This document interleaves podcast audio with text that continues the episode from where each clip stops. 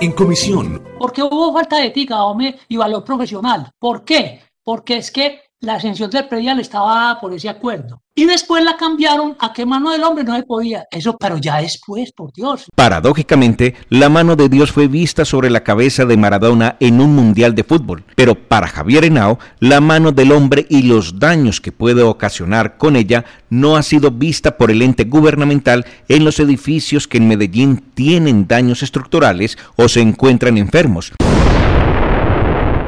y este hecho ha ocasionado que quienes perdieron su vivienda tengan obligaciones como pagar el predial y valorización. Para buscar la solución a esta situación, la concejal Lina García Gañán instaló la Comisión Accidental, que analizará las problemáticas y afectaciones de edificaciones enfermas y estafas inmobiliarias. Un acuerdo sancionado años atrás les había suspendido solamente el pago del predial por unos meses a los damnificados que habían perdido su vivienda al ser demolidas por daños estructurales que la suspensión del pago del impuesto predial no constituye un alivio en el pago de la obligación. Y como si fuera poco, a los damnificados de edificios como Space, Continental Towers y otras edificaciones que se encuentran enfermas, se les ha acumulado la deuda del predial, les llega el impuesto de valorización y hasta la inspección de policía los persigue, porque sus viviendas o escombros de lo que quedan de ellas causan problemas a los vecinos, asegura Andrea Echeverry.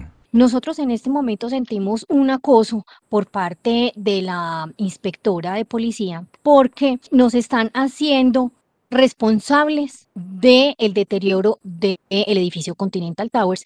Pero este es un consejo que abriga a su comunidad para decirle que el consejo somos tú y yo para buscar la solución. Esta comisión accidental, sin lugar a dudas, tiene todo el compromiso y las garantías del lado de la comunidad.